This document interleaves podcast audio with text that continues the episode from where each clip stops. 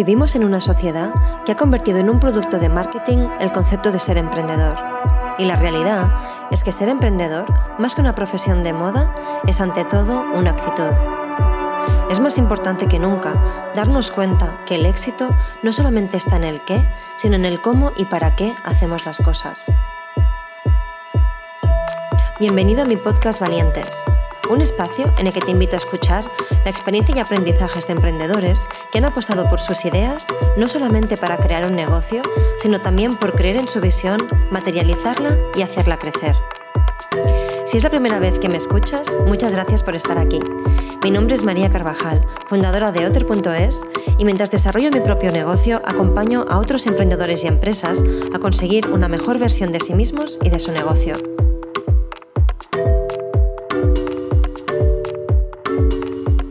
En este primer episodio de Valientes he querido inaugurar este podcast con una mujer que para mí es un ejemplo de perseverancia, disciplina y de cómo también enseñando a los demás puedes crecer aún más en tu negocio. Laura Betato es peluquera desde hace casi dos décadas y a la que su inconformismo y la búsqueda de la mejora continua no solamente la llevó a tener su propio salón, sino que también la llevó a compartir todo su conocimiento a través de la escuela House Barcelona para ayudar a otros profesionales a ser mejores peluqueros y convertirlo en una plataforma de formación de referencia en su sector.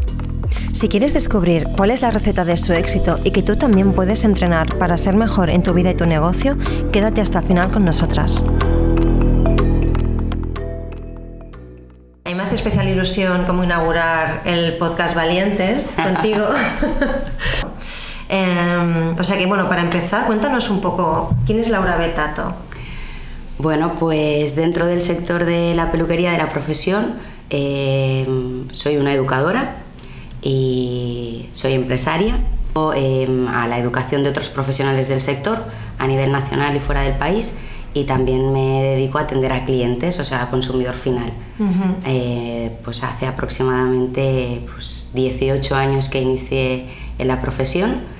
Eh, mi primer contacto directo fue con el público final, así que con un salón, empezando como empezamos la mayoría, barriendo y lavando cabezas y de ahí poquito a poco pues fui tomando contacto y creciendo cada vez un poquito más hasta que pues finalmente pude ser estilista o, peluquera o como se le quiera llamar atendiendo a clientes.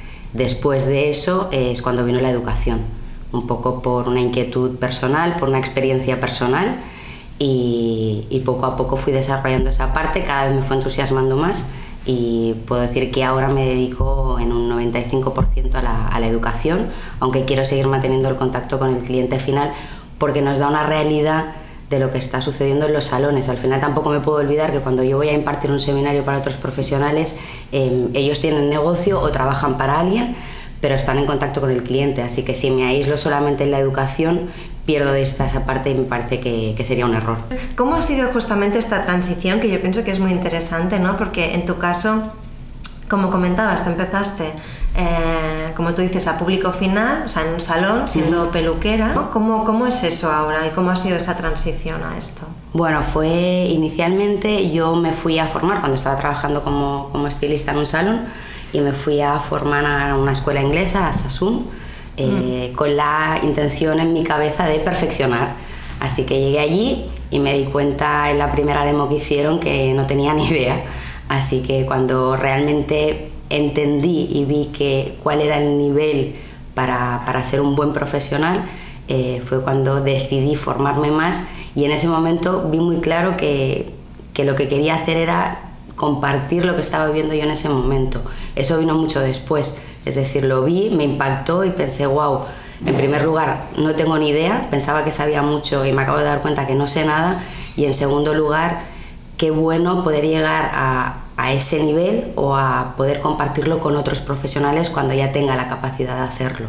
Así que fue un poco un golpe de realidad y cuando fui consciente de todo eso, trabajé en esa dirección para pues la sensación que yo tuve en su día la pudiera tener otra gente, no decir, ostras, pues fíjate que ahora me están contando algo que nunca me habían contado antes, ¿no? Así que fue un poco eso, te digo, como un impacto. O sea, yo nunca me había imaginado que pudiera dedicarme a la educación. En ese momento vi claro que sí, pero te digo, eso vino igual eh, desde mi primer contacto con un seminario en Inglaterra hasta que realmente me dediqué a educar, pues igual pasaron tranquilamente 7, 8 años. A día de hoy, eh, no hace ni un año, eh, volví de nuevo a, a, recibir educación, porque al final em, siempre creo que hay alguien muy por encima de ti o por encima de ti técnicamente que te puede aportar muchísimo. Mm. Así que estar como en esa burbujita donde ya sé todo y no saco la cabeza, eh, me parece que es lo peor que puedes hacer en la vida. Y no pasa nada por reconocer de, oye, sí, estoy en este punto, mm. pero puedo llegar un poco más allá, más allá. Así que compartir me parece fundamental. Mm. Te digo, yo la, por vivencia personal, o sea, cuando yo viví eso pensé, jolín, que hice un gran esfuerzo por poder recibir esa educación, porque te digo, hace muchos años no hablaba, nada de inglés, necesitaba un intérprete, así que invertí mucho dinero en esa educación y en todas las educaciones que he recibido después. Pero pensé, jo, qué bonito que alguien te pueda por lo menos hacer consciente. Luego ya es un trabajo personal, o sea, las horas que le quieras dedicar, cuánto quieras entrenar. Pero el poder compartir esa información a mí me parece maravilloso y también te digo que el retorno es increíble. O sea, cuando la gente es consciente, o sea, es que es, el, es como les cae el 20, ¿no? Es como acaban de hacer clic. Yo creo que hay mucha gente que hace el clic, pero me parece que es muy importante quién te transmite eso para que hagas el clic. Te digo, hay mil maneras, mil mentores, no todo el mundo le funciona el mismo impulso. Hay gente que en un seminario em, hace el clic porque hay alguien que le está presionando y es un poco casi como un reto personal de decir me apretan y al final hago el clic, ¿no? Necesito ese estímulo y hay gente que igual lo que necesita es ganar confianza, que le digas, oye, estás aquí, ok, el objetivo es este, pero no te preocupes, tienes que hacer esto, tienes que hacer esto y si tú lo haces va a salir. No a todo el mundo le puedes hacer el clic con la misma fórmula porque cada persona es diferente. ¿Hay de todos modos como un mensaje o un punto que tú intentas que sea transversal en cada seminario para intentar hacer ese clic? Tal y como están estructurados los seminarios, em, hay una parte teórica fundamental vinculada a la técnica del corte, con lo cual ahí ya compartes una serie de información técnica eh, que te puede gustar más o menos, pero es poco rebatible. O sea, es lo que es. En el momento que la gente, entiendo, recibe esa información, el clic lo tienen, porque es como, ostras, me están contando algo técnico, que es como 2 más 2 son 4, es irrebatible Em, ya, ya, les hace un clic importante que no se puede cuestionar demasiado. Es como, esto no me lo habían contado, me lo están contando ahora y además es verdad. Con lo cual ahí ya tienen un clic como muy notorio.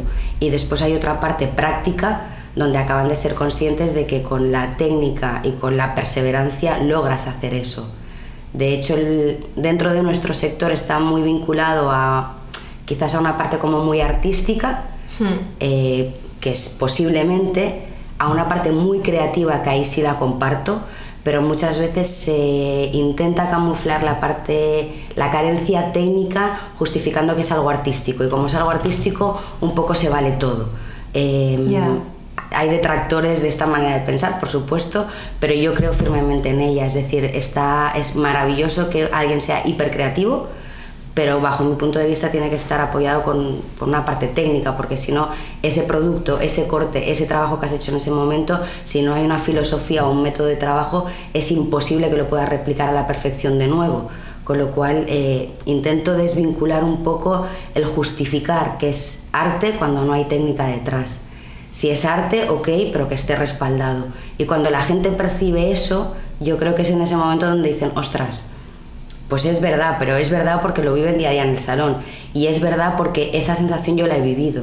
Así que no mm. es que sea una percepción, sino, ostras, realmente yo en su día pensaba que como era tan creativo, corto aquí, corto allá, hago así. Y no quiere decir ni que sea un mal trabajo ni que le quede mal al cliente. Sencillamente quiere decir que no hay un método detrás, con lo cual es más accidental que metódico y al final mm. el corte de cabello, aunque el final del trabajo lo puedas percibir como más desestructurado, menos, más comercial, menos, técnicamente hay un patrón de trabajo, siempre, en color, en corte, en un recogido, lo que tú quieras. Yo pienso que esto es interesante porque también se podría aplicar en realidad incluso a otros campos, ¿no? Imagínate en restauración, es que yo soy muy creativo, ok, hay ejemplos eh, infinitos. Eh, Ferran Adrià es hiper creativo ya, pero tiene que poner eh, el producto cuando está hirviendo en un punto de cocción determinado, tiene que retirar, o sea, tiene que seguir un patrón para que eso funcione. Después el plato es una obra de arte, ok, pero para que eso funcione finalmente tiene que haber una técnica detrás.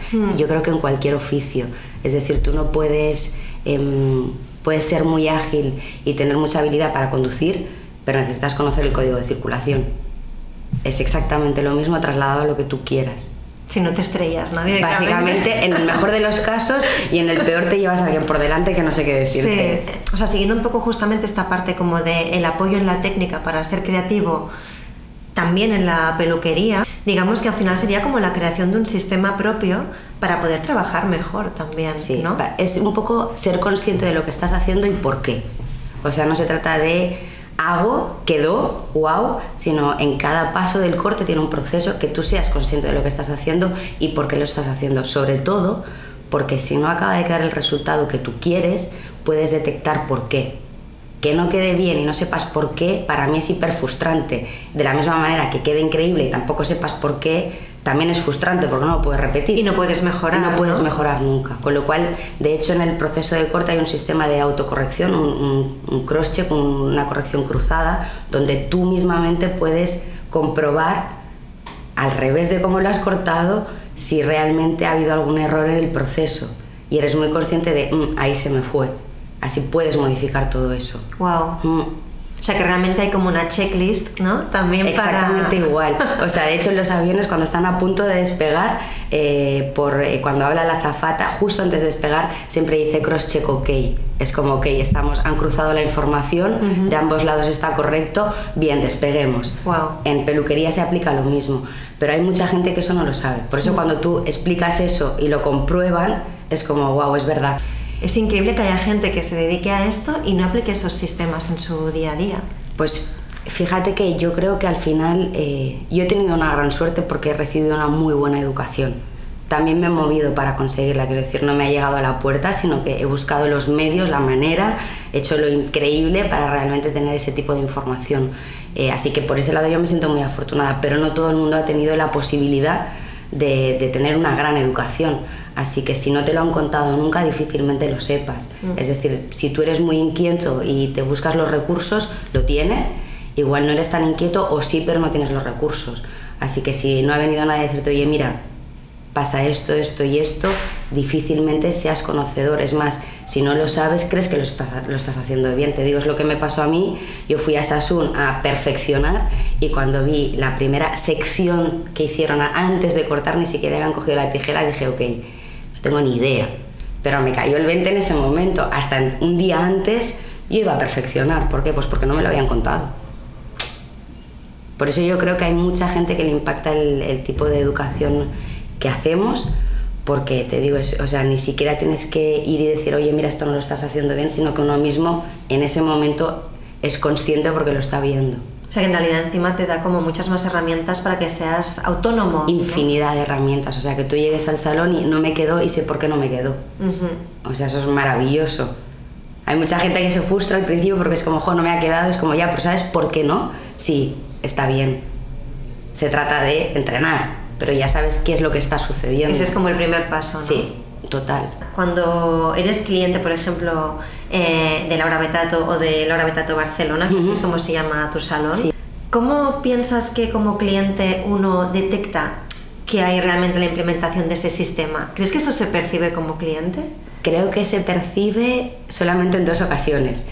Cuando es un cliente de primera visita, igual venga de otro salón donde trabajan de forma distinta, con lo cual ahí veo una gran diferencia, o al revés, un cliente que ya está fidelizado, que por la razón que sea oye, se corta el cabello en otro lugar o se hace el color en otro lugar y de repente cuando está en otro espacio dice, uy, no lo están haciendo igual.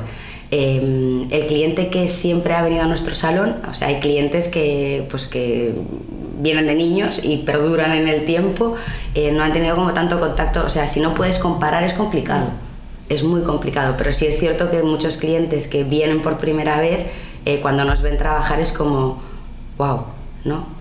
Porque casi casi que durante el proceso del corte ni siquiera hablamos y eso ya de entrada es atípico en un salón de peluquería. O sea, sí se habla en el diagnóstico, se habla con el cliente por supuesto, pero en el momento que estamos enfocados en el proceso del corte pues necesitamos estar como muy pendientes de... O sea, si yo no me coloco donde me tengo que colocar cuando corto, el resultado no queda exactamente igual, cambio la forma. Así que tengo que estar pendiente de eso. Solamente esa parte yo creo que el cliente ya la percibe. O sea, que realmente hacéis como una cirugía. Bueno, de, bueno, del corte, ¿no? Es geometría, al final te digo, o sea, es una tontería, pero tú quieres hacer una línea recta detrás de los hombros y si tú te colocas en una esquina ya no queda horizontal, queda redondo de los laterales. Si me dices, ¿el cliente va a afinar tanto como tú? Posiblemente no, pero al final la que tiene que dar el visto bueno de que mm. técnicamente está bien ejecutado soy yo. Y si yo sé que me he ido, para mí no es un buen trabajo, aunque el cliente diga, wow, se ve increíble. Tú lo ves. Yo lo veo, es como, mm, esta vez no, no quedó como tenía que quedar, aunque el cliente no lo perciba. O sea, tú sabes si lo estás haciendo bien o no. Entonces, ahora que puedes como mirar un poco hacia atrás y ver como este recorrido, ¿puedes identificar como etapas en tu trayectoria? Sí, por supuesto. ¿Y cómo, cómo sería un poco esa evolución? Pues la primera fue, de hecho yo cuando empecé de, bueno, ok, quiero estudiar peluquería, esa primera etapa pues hacía peluquería porque sí tenía claro que quería hacer algo vinculado con la imagen, pero tampoco tenía claro si iba a ser peluquería, si iba a ser sastre o iba a ser maquillador. Era como, sí, voy a probar con. Así que esa etapa fue un poco, no inconsciente, pero bueno, voy probando. Eh, de ahí yo soy de Lérida, estudié en Lérida, de ahí me trasladé a Barcelona porque me hicieron una propuesta de trabajo y esa segunda etapa, por llamarlo ya en el mercado laboral, fue una etapa de inconformismo total o sea, no soportaba las órdenes directas, eh, detestaba que no me dejaran hacer absolutamente nada. O sea, de pronto cuando entré en el mercado laboral me parecía que mi oficio era extremadamente aburrido, mm. porque era pues, un concepto de vieja escuela, ¿no? Mirando aprendes. Aprendes un poco necesitas tocar, así que no me dejaban hacer nada absolutamente. Me pasé como seis meses, mis primeros seis meses en Barcelona, donde solo asistía a la, a la técnica de color, que consistía en preparar al cliente y estar como un gato de escayuela a su lado. ¿Y solo miraba? Solo miraba y en ese momento se hacía un tipo de mechas donde se ponía algodón entre medias, así que le iba dando los algodones permanentemente. En el momento que intentaba acercarme a un secador para empezar a secar al cliente, casi que tenía un placaje ¿no? de la estilista, era como, no, tú no puedes secar. Así que tuve una etapa de inconformismo absoluto, fui probando diferentes em, salones hasta que encontré uno donde realmente me dejaban un poquito más de margen para poder trabajar. Pero eso fueron pues tranquilamente cuatro o cinco años de ir probando a ver cuál era mi espacio en ese segundo, en esa tercera etapa, eh, me empezaron a dejar hacer más cosas, tuve un poquito más de libertad y fue una etapa también muy concreta de la empresa donde había una transición, tanto a nivel de equipo como de gestión y en ese momento hice una propuesta porque creía que tenía la capacidad pues, para poder dirigir un equipo. O sea, siempre he sido como muy inconformista en general, aunque aparentemente de la sensación de alguien como pues muy tranquilo, muy pausado, muy tal. Eh, interiormente siempre he cuestionado mucho todo y a día de hoy sigo haciéndolo y la primera que se cuestiona soy, soy yo. Poco una tortura porque es como nunca está bien, pero yo creo que eso es lo que me ha empujado a, a poder tener diferentes percepciones. Mm, mm. Y de hecho, ahora cuando comentabas estas, sobre todo las primeras fases, ¿no? Cuando empezaste con esto, ¿Tú en algún momento te planteaste cuando empezabas que querías montar tu propio salón? No. ¿O que querrías montar tu propio negocio? No, fue casi te diría que accidental. O sea, te digo, coincidió en una etapa de la empresa en la que estaba trabajando, donde pues había un equipo de trabajo muy veterano y había una serie de cosas que yo creía que no se estaban haciendo bien. Así que hablé con el dueño de la empresa y le dije, yo creo que todo esto se podría modificar eh, te estoy hablando de igual hace 15 años y, o 14, no recuerdo exacto, eh, y le presenté un libro de marca, no había libro de marca en la empresa. Todo vino porque mi pareja en ese momento estaba trabajando en el, hotel, en el, ay, no recuerdo el nombre, en el Ars, en Barcelona, y lo primero que hicieron cuando él llegó es darle un libro de marca. Entonces llegó a casa, me lo compartió y pensé, ¿y por qué nosotros no tenemos esto en la empresa? ¿no? O sea, qué error tan grande. Así que hice un libro de marca que a día de hoy todavía hay muchas partes que se pueden aprovechar y se lo presenté y le dije, mira, yo creo que todo esto debería cambiar. Así que le entusiasmó la idea y me convertí en socia, pero fue como más accidental, o sea, no era el objetivo de quiero tener mi empresa. Eh, siempre he pensado que se me ha dado bien coordinar equipos de trabajo pero te digo, me di cuenta después, o sea, fue más un tema de, ¿por qué no tenemos esto? Tenemos que tener esto. y de ahí surgió el resto. Cuando viste que había un problema o algo a Sí, resolver, o sea, no dijiste, fue, fue- yo lo puedo hacer mejor sí, esto, ¿no? fue una intención, sino que fue más accidental, yo creo. En relación al sector de la peluquería, em, podríamos decir que de alguna manera es como un sector un poco saturado, ¿no? O sea, puede pasar un poco como incluso si vas por la calle, pues como con los bares, ¿no? Que ves mogollón de bares por todas las esquinas. Yo creo que más. ¿Más? Lo de la peluquería es espectacular. Yo creo que hay más peluquerías que bares, fíjate. Ostras, y Sí. además de todos tipos, o sea, encuentras como un montón de, de negocios. Además es un espacio físico, con lo Sí. cual es eso, ¿no? Es como que la peluquería es un lugar muy presente en casi cada calle, ¿no? Sí.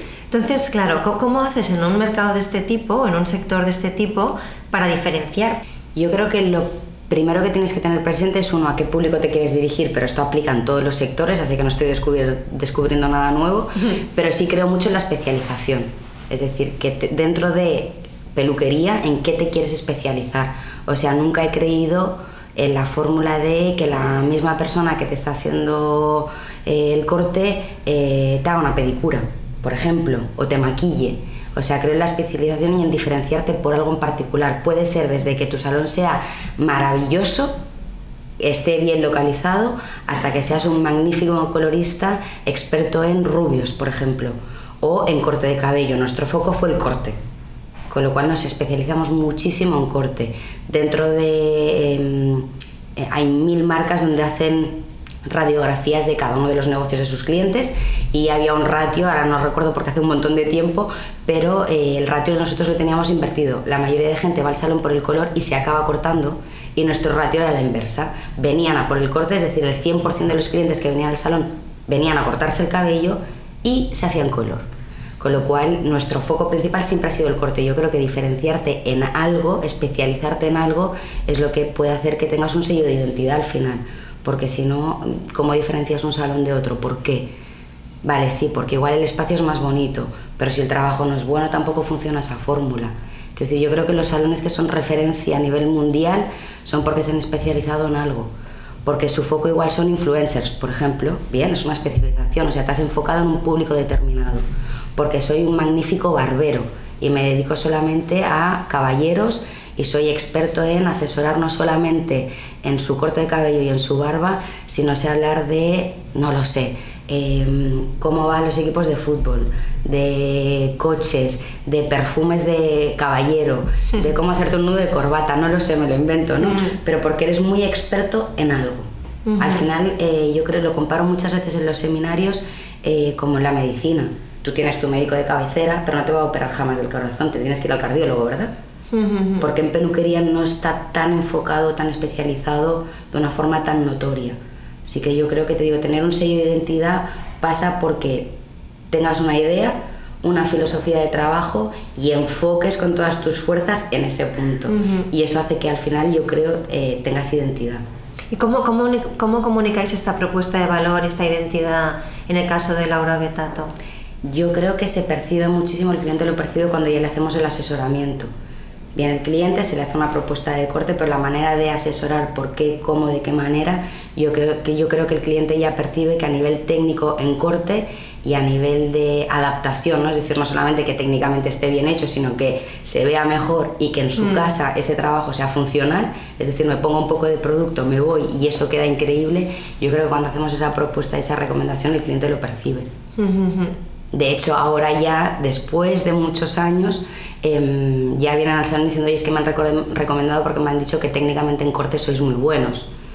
El cliente lo expresa con sus palabras, ¿no? Uh -huh. eh, también es verdad que nos han vinculado muchísimo a un tipo de trabajo determinado, que es de geometría y específicamente al clásico bob, ¿no? Si hay que hacerse un bob, tienes que ir a Laura Betato, porque es un corte que, en el que hemos trabajado muchísimo, lo hemos utilizado muchísimo y, y porque técnicamente hacer un bob bien hecho, jolín, lleva un trabajo brutal, ¿no? -huh. Que técnicamente esté bien. Así que a mí la verdad que me hace muchísima ilusión, gracia, me, es como, ah, qué bien. Cuando viene alguien me ha dicho, oye, me ha dicho que si tengo que hacer un bob tengo que venir aquí, es como, bien. Qué guay, el mensaje se está transmitiendo. Sí, bien, ya no lo tengo que explicar tanto, sino que vienen y me lo cuentan. Eh, también justamente con esa perspectiva que comentábamos, eh, uno puede hacer como balance, ¿no? De, de bueno, de las cosas guays que tiene, pues haber dado el paso, ¿no? Que al final es apostar por tu propia idea o tus propias creencias también, ¿no? De, ese lado inconformista que, que, tú comentabas que, que, tenías, ¿no? Pero una vez empiezas a darle forma a, resolver esas cosas que no veías claras, pues también aparecen otros obstáculos y movidas que para nada tenías pensado. ¿Cuáles dirías que para ti son como los, los pros y contras? De haber eh, dado el paso ¿no? de emprender o de en tu caso pues también ¿no? darle como forma a esa visión de, de la peluquería que tenías y que veías que, que, pues, que no se estaba produciendo ¿no? A ver, ahora en este momento te diría que contras ninguno, pero porque es un buen momento, pero contras hay infinidad. O sea, hay infinidad de contras que lo que dices, o sea, no te los cuenta nadie, te los encuentras en las narices y los tienes que resolver. Eh, contras hay muchísimos y uno de ellos, el principal, es la experiencia. O sea, en el momento que tú no tienes experiencia, no tienes rodaje y además no tienes la información que deberías tener, eh, contras te encuentras uno cada dos días. Desde administrativos, contables, eh, incluso de equipo, porque muchas veces, igual que pasa con el corte de cabello, muchas veces uno emprende pero lo hace de una forma intuitiva. Creo que o siento que lo hago, pero ostras, te digo, o sea, al final yo creo que por mi experiencia había una parte de desconocimiento en muchísimos ámbitos que a día de hoy, pues pasado todo este tiempo, pienso, jolín, si tuviera que tirar para atrás antes de hubiese hecho esto otro pero te digo, contras hay infinidad, infinidad y muchos momentos de decir, oye, mira, ¿sabes qué? Hasta aquí. Pero también creo que cuando tienes eh, una necesidad de decir, jolín, es que, es que lo tengo que contar, es que esto la, gente lo tiene que saber, es que, jolín, cuando me lo contaron a mí se me hizo la luz. O sea, sigues. O sea, yo no me imagino haciendo otra cosa. Yo si el pasado mañana me dijeron, no puedes seguir haciendo lo que estás haciendo, eh, me muero ahora te digo, en el camino, obstáculos, todos los que quieras y, más. ¿Cuáles serían como los más gordos? ¿Sabes? El, eh, los, digamos, como esos dos contras o esas piedras que a veces pesan un poco más, ¿sabes? En la mochila, en el camino que has hecho. Eh, pues mira, el de equipo en su momento fue un contra espectacular. Em, teníamos un equipo muy consolidado, tuvimos que hacer un, un ajuste salarial en su momento justo en plena crisis y el equipo se nos reveló, se fue el equipo y montó una calle más para arriba. Es algo, en ese momento para mí yo pensaba que era la única persona del planeta que le había sucedido eso, fui hablando con otros compañeros que tenían negocio y poco más o menos a un porcentaje muy elevado le había sucedido eso. Eso para mí fue un contra como para plantearme, oye, cerramos, traspasamos el negocio y aquí para día y a gloria. Mm porque ya no era solamente a nivel contable un revés brutal, sino que a nivel personal. O sea, era gente con la que trabajaba 10 horas al día. Y de repente yo me encontré en la mesa de mi despacho con un burofax que había recepcionado a alguien del equipo y me lo había dejado en el despacho, lo abrí y, y, me encontré con eso. Que posiblemente igual si hubiésemos enfocado ese cambio salarial de otra manera, igual no se hubiese producido eso, no lo sé.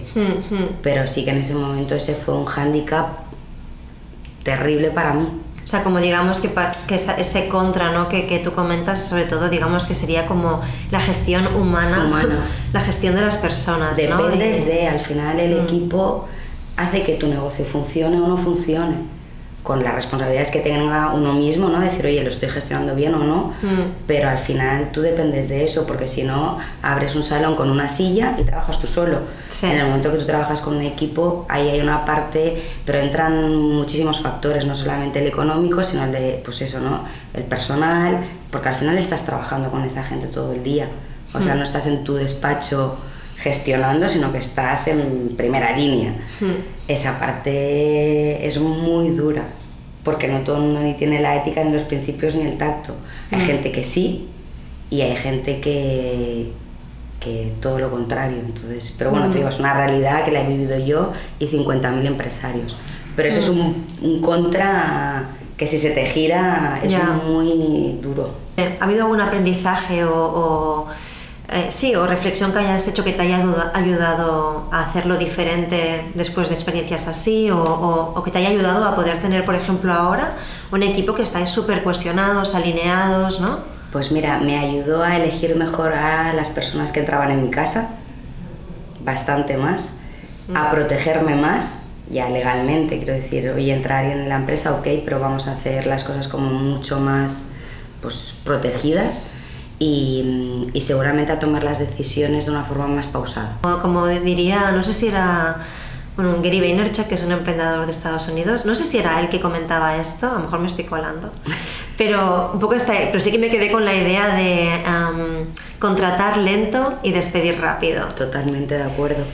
Sí, o yo sea, también lo pienso. Sí me he protegido más, he filtrado mejor quién entraba en la empresa y cuando algo no ha funcionado es como ya. Porque si, si de pronto tú ya percibes que algo no está funcionando y en tu casa, porque al final es tu casa, te sientes incómodo, o sea, no tienes que hacer de cheerleader para estar animando permanentemente para que esa persona se entusiasme, para que venga contenta, o sea, sí que hay que motivar, pero no permanentemente, o sea, si tú necesitas que mm. alguien te motive permanentemente, igual no es tu lugar. Y, no es un gasto de energía brutal es agotador, para... Es agotador, o sea, puedes hacer un push en un momento determinado, pero en un momento, no 24 mm. horas al día todos los días del año, porque mm. eso es agotador tras el hecho ¿no? de, de, apostar por tu, por tu visión y, hacer las cosas a tu manera, ¿no? y, ahora además encima compartiéndolas con mucha más gente, ¿qué es lo más positivo que te llevas realmente de haber montado eh, tu estilo de vida y tu profesión bajo tus propios parámetros? ¿no? Pues hombre, a nivel personal me da mucha satisfacción porque siempre he creído en eso. Evidentemente, como cuando todo el mundo que emprende te encuentras mil obstáculos y sobre todo no obstáculos ya técnicos, si no, eso no va a funcionar, la gente mm. no está preparada para recibir este tipo de educación, eh, aquí la, pues, eh, los peluqueros no quieren pagar por recibir un seminario, no va a funcionar, las escuelas están cerrando, escuchar como esa canción permanentemente que dices, vale, vale, pero para allá que voy, el hecho de consolidar eso es como, ¿ves? Sí se puede, o sea, si no iba tan mal encaminada. Eso a nivel personal, que me lo guardo mm. para mí pero lo más, más, más es eso, o sea, que tú empieces un seminario, eh, hables, por ejemplo, del material de trabajo y de repente veas que hay 12 personas, los seminarios que hacemos son para un grupo reducido, eh, estén sin pestañear, escuchando lo que estás diciendo y que cuando terminen te digan, oye, gracias, porque de repente me acabo de dar cuenta de muchísimas cosas. Eso es lo mejor del mundo. Pensar como muy a la contra es durillo. Lo que pasa es que yo soy muy testadura, muy testadura. No, no creo que, mm, que, tenga ninguna habilidad en particular con las manos. Creo que mi gran habilidad es que soy muy, muy perseverante. Mm. Eso es algo que además tú compartes mucho en, en, en Instagram, por ejemplo, ¿no? Eh, que si alguien también te quiere seguir, es Laura Betato. Sí. ¿De dónde viene, de dónde crees que has aprendido? Em, esa, esa pues ese foco y ese hasta que hasta que no lo consiga no paro, ¿no? Un poco. Pues yo creo que le tengo que dar las gracias, eh, por supuesto a mi abuela que me ha criado con una formación muy rígida, eh, pero desde que tenía siete años empecé a hacer gimnasia rítmica eh, con, pues, con, alta competición y mm, mi entrenadora el, el mensaje permanente transmitía era ese. O sea, no te sale otra vez, otra vez, otra vez hasta que no puedes más. Y cuando no puedes más te dice otra vez. Em, he, vivido eso desde los 7 años hasta los 16, entrenando pues sábados y domingos, 6 horas el sábado, 6 horas el domingo, en concentraciones y acabar exhausto y salir y decir no lo voy a poder hacer y al día siguiente volver a ir. Así que yo creo que ahí eso me dio un gran, una gran lección de vida sin ser consciente y eso lo hacía únicamente por, por, pasión y por vocación. O sea, no era un trabajo, no me pagaban por hacer eso. Así que es algo que yo creo que muchas veces se pierde cuando te haces mayor y, piensas, jolín, en nuestro sector toda, todos los peluqueros son muy apasionados de lo que hacen realmente, pero creo que muchas veces no son conscientes de que pierden la pasión de verdad. Así que en nuestro oficio creo que esa parte hace falta. Pero te digo, la disciplina, al final el mensaje de Bijaos o el mío eh, no es más que con técnica y perseverancia eres capaz de hacerlo. No es un don, no eres Mozart. O sea, yo no me levanté un día con seis años y era capaz de lanzar la pelota, hacer tres volteretas y recogerla con una mano.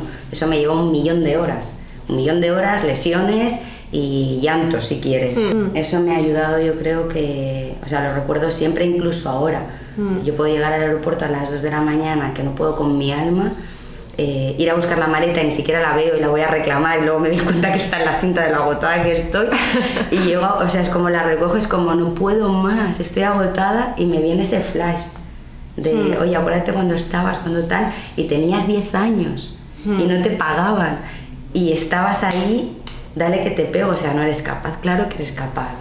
O sea, al final es un tema de coco y eso se entrena. También te digo, o sea, tener esa escuela que tuve cuando fui pequeña me ha ayudado muchísimo en la vida, pero también estoy rodeada de gente increíble. Al final yo creo que todo va sumando si, si tienes el coco un poco amueblado y si te rodeas bien. Porque a veces uno solo tampoco tiene la capacidad, por mucho entrenamiento que hayas tenido, de reponerlo ipso facto, ¿no? Es como, sí que sé, pero ay, necesito escuchar a alguien de mi entorno, ¿no? Que me diga, oye, Laura, lo estás haciendo bien. Sí. Hace falta. También como tú dices que tengas eso ahora no es casualidad, al final Bueno, es aprendí a que- filtrar, ¿no? O sea, mala experiencia Exacto. con el equipo, aprende a afinar un poquito más, que igual al final el responsable eres tú. Yo creo que en su momento eh, quien hizo eso no lo hizo bien, pero en última instancia la responsable fui yo porque fui yo quien, quien eligió a esas personas. Hmm. Lo hice mal, elegí mal. Hmm. Pero eso pasa con una pareja, con un amigo que dices, ostras, creía que, luego me hicieron no sé qué, jo, no tenía derecho a hacerlo. No, pero elegiste mal, la culpa es tuya. Hmm. No pasa nada, pero responsabilizarnos de nuestras nota. propias decisiones. Sí, es Esto es como- como el corte, ¿no? Si, si no sabes analizar eso, tampoco lo puedes mejorar. No. Y si vamos al final poniendo excusas o echando balones fuera, ¿no? Y pensando que lo que nos pasa, sobre todo a nivel de negocio, muchas decisiones, si eres tú el que estás liderando el equipo, es difícil reconocer una cagada. Claro. Perdón por la expresión, pero Sí. es como el decir, pues lo hice mal. sí. eso sí que es un golpe de humildad un poco, ¿no? Pero eso es como, pues lo hice mal. O sea, y- Sí, pero y no pasa que es- nada. Que es ya, pero está como mal visto, ¿sabes? El reconocer que algo lo has hecho mal. Sí. Mm, Pues pasa cada día 27 mil millones de veces. Sí. Lo hice mal. Mm, Pero no podemos mejorar si no lo reconocemos, ¿no? No, es como tomas nota y Sí. para la próxima Sí. que te salte la alarma, por lo menos, ¿no? Que digas, "Mm, algo pasa. ¿Qué te dirías a tu yo hace 18 años, sabes? relájate un poco. Ten un poco más de perspectiva. O sea, la perspectiva yo la he tenido con los años. En su momento yo veía de hoy a mañana o a la semana que viene. Eh, un poco más de perspectiva y de conocimiento. O sea, me hubiese encantado en ese momento pues, pues tener la experiencia que tengo ahora o tener la paciencia que pueda tener ahora, que en su momento no tenía ninguna, y, y por lo menos el conocimiento que me lo ha dado la experiencia. Hmm. Eso, relájate. O sea, igual yo antes en algo que no era tan importante le prestaba una atención como si no hubiera un mañana. Ah, O sea, el aprender a diferenciar qué es vital, qué es importante y qué puede esperar, eso me lo ha dado el tiempo. O sea, para mí todo era importante en ese momento. ahora ya resolverlo. Ya todo, y era como, pues no, igual hay, hay cosas que son importantes, pero no se pueden hacer ahora. Igual te tienes que esperar un mes, un año o tres. Y, o sea, más allá de que al final eh, tú te definas eso como peluquera, empresaria también, ¿no? Formadora. em, Y otra cosa más, porque Ah. si me escucha mi hijo me va a matar y mamá. Ah, vale. No, Bueno, lo va, eso es no lo va a ver ahora, pero por si acaso. Va a decir, así que eras todo eso y no eras mamá, sí también. Pues eh, con todo esto, ¿no? Que, que haces, que es mucho, ¿cómo definirías eh, realmente, ¿no? Más allá de, de- de la peluquería, ¿no? Em, ¿para, ¿Para qué haces lo que haces? Porque amo compartir lo que me enseñaron a mí. O sea, y te digo, yo cuando viví esa experiencia en Londres pensé, lo primero que pensé es, ¿por qué no me lo han contado antes? O sea, estaba un poco como medio enfadada con toda la educación que había recibido porque pensé, perdona, o sea, no, había- no ha podido venir nadie a decirme, oye, Laura, la tijera no se coge así. Por ejemplo, ¿no? Un detalle. Básico, ¿no? También. Básico, pues no, me enteré en ese momento. Em, pensé, jolín, qué guay la sensación. O sea, me encantaría poder hacer lo que está haciendo esa persona. Pues sí. Pa- Para mm, terminar, después de todas estas reflexiones, ¿no? Y, y que al final yo creo que hay un mogollón de detalles em, que hablan mucho de esto, ¿no? Al final de, la paciencia, ¿no? De la constancia, de ser perseverante, que, uno, que esto no es un tema de arte, sino también de, sistemas. Em, y también ya que el podcast se llama Valientes, justamente, porque pienso que no todo el mundo se atreve realmente a, a dar el paso y luego además hacer el recorrido. ¿Qué es para ti ser valiente? Pues la verdad que enfrentarse a tus miedos es ser valiente y reconocer tus errores es ser valiente. Cuando vienen los eh, profesionales a recibir formación es algo que les explicamos, que te enfrentes a exponerte rodeado de otros profesionales que en la mayoría de los casos tienen un negocio propio, hacer un corte de cabello y reconocer que no está bien, es de ser súper valiente. Mm. O sea, es enfrentarte a tus carencias, a tus miedos, a tus inseguridades y al decir, ok, sé que lo tengo, voy a ver de qué manera lo subsano. Para mí ser valiente es eso. Qué guay. Porque ser un ser valiente sin ser inconsciente, ¿no? Porque hmm. puede ser valiente, atrevido, pero con un punto de locura, que a veces esa fórmula también puede funcionar, no es la mía. pero bueno, es una manera de ser valiente igual por, por pues eso, ¿no? Por inconsciencia o por tal. Eh, yo creo que mi valentía o la valentía de la gente que hace eso es una valentía muy consciente. Y yo creo que todo lo que haces de forma conscientemente, para bien y para mal, difícilmente se te va de la memoria. Qué bien. Pues, pues nos quedamos con esto, que también yo creo que es una, es una buena lección para todos. Me alegro. Qué guay, Laura, muchas gracias. Gracias a ti, María. Eh, por inaugurar el podcast. Vamos, estoy feliz, feliz de la vida en un espacio además maravilloso. Así que gracias, gracias a ti por tenerme presente. Muchas gracias.